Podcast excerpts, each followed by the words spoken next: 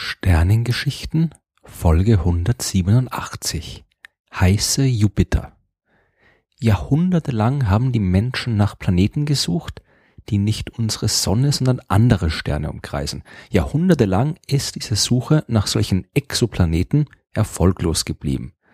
Erst gegen Ende des 20. Jahrhunderts hat es geklappt und heute kennen wir tausende dieser Planeten. Wir wissen mittlerweile, dass sie überall zu finden sind. Wir wissen aber auch, dass die Planeten anderer Sterne nicht immer so sind, wie wir das aus unserem Sonnensystem kennen.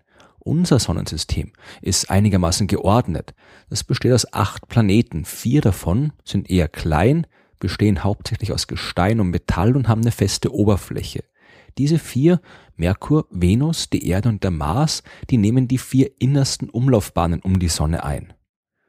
Die anderen vier Planeten sind groß, bestehen zu einem großen Teil aus Gasen wie Wasserstoff und Helium und besitzen keine feste Oberfläche. Diese großen vier, Jupiter, Saturn, Uranus und Neptun, die umkreisen die Sonne weit außen. Diese Ordnung mit den kleinen festen Planeten innen und den großen gasförmigen außen, das war das, was man eigentlich auch erwartet hatte. Es ist das Resultat, das sich ganz natürlich bei der Entstehung von Planeten einstellt, wie ich auch in Folge 67 der Sternengeschichten ausführlich erklärt habe. Weiter außen um einen Stern gibt's mehr Material, aus dem Planeten entstehen können und deswegen sind dort auch die größeren Planeten zu finden. Aber seit der Entdeckung der ersten Exoplaneten haben wir gelernt, dass sich nicht immer alle Planetensysteme an diese Regeln halten. Anderswo kann es erstaunlich anders sehen. Gleich der allererste Exoplanet, den man entdeckt hatte, der war so ein Exot. Im Jahr 1995 haben die Schweizer Astronomen Michel Millor und Didier Queloz den Stern 51 Pegasi beobachtet, der zu Ehren der Schweizer Wissenschaftler mittlerweile den offiziellen Namen Helvetius erhalten hat. Dabei handelt es sich um einen ungefähr acht Milliarden Jahre alten gelben Zwergstern im Sternbild Pegasus, der gerade noch so hell leuchtet, dass er von der Erde aus unter guten Bedingungen mit freiem Auge sichtbar ist. Nicht sichtbar dagegen ist der Planet, der den Stern umkreist, zumindest nicht ohne technische Hilfsmittel. Auch Major und Queloz haben den Planeten nicht direkt gesehen, aber sie konnten messen, dass der Stern wackelt, weil er von der Gravitationskraft des Planeten beeinflusst wird. Aus der Stärke und der Periode des Wackelns lassen sich dann die Eigenschaften des Planeten bestimmen und diese Eigenschaften waren so seltsam, dass viele Astronomen sehr skeptisch waren, ob es den wirklich geben kann. Zumindest am Anfang. Der Planet ist etwa halb so schwer wie Jupiter, weswegen er auch den offiziellen Namen Dimidium bekommen hat, aus dem Lateinischen für die Hälfte. Die Masse ist aber noch nicht außergewöhnlich, dafür aber seine Umlaufbahn. Für eine Runde um den Stern braucht Dimidium nur 4,2 Tage. Und das ist erstaunlich schnell.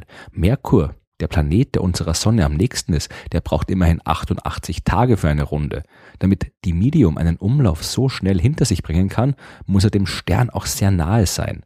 Sein Abstand beträgt nur knapp siebeneinhalb Millionen Kilometer. Damit ist er Helvetius 20 mal näher als die Erde der Sonne.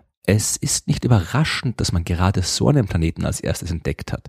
Je größer und näher ein Planet seinem Stern ist, desto stärker bringt er ihn auch zum Wackeln. Überraschend war die Tatsache, dass so ein Planet überhaupt existiert. Aber in den Jahren nach dieser ersten Entdeckung haben Astronomen noch viel mehr solcher großen Planeten in engen Umlaufbahnen um ihren Stern gefunden.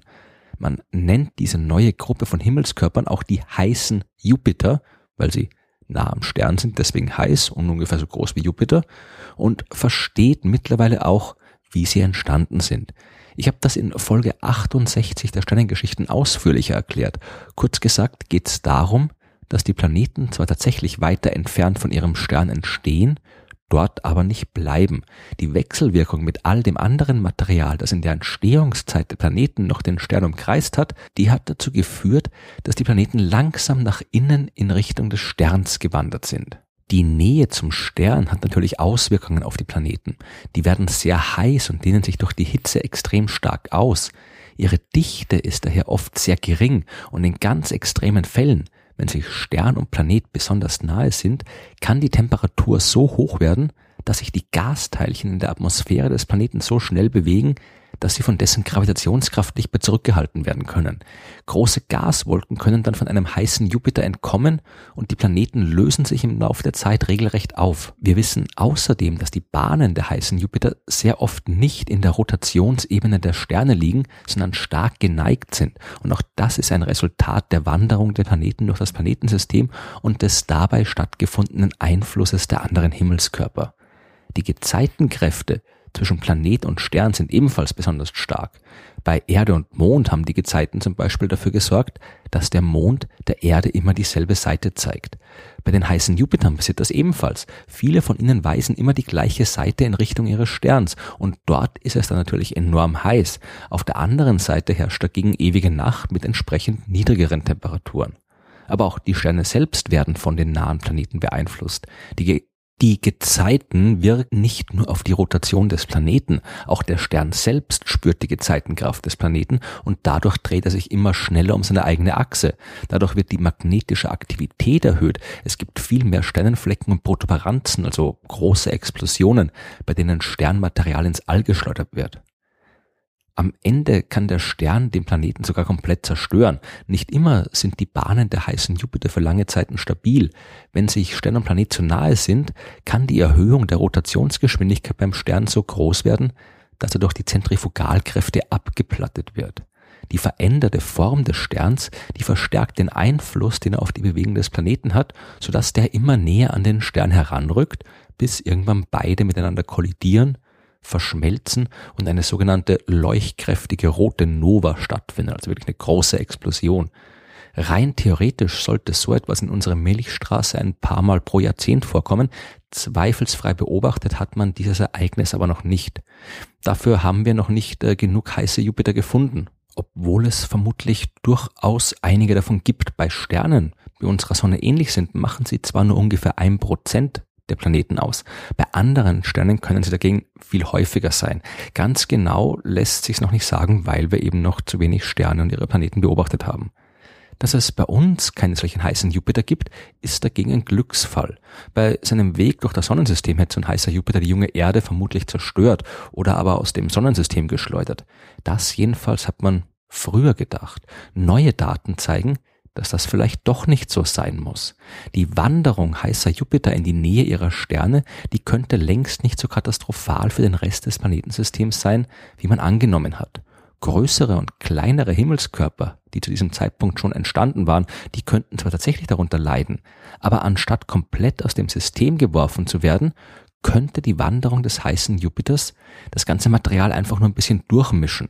Wenn er seinen Weg zum Stern beendet hat, können aus dem ganzen Zeug wieder neue Planeten entstehen. Planeten, die durch die Durchmischung dann vielleicht sogar lebensfreundlicher sind als unsere Erde. Die Computersimulationen, die man dazu gemacht hat, die haben gezeigt, dass solche Planeten besonders viel Wasser enthalten könnten.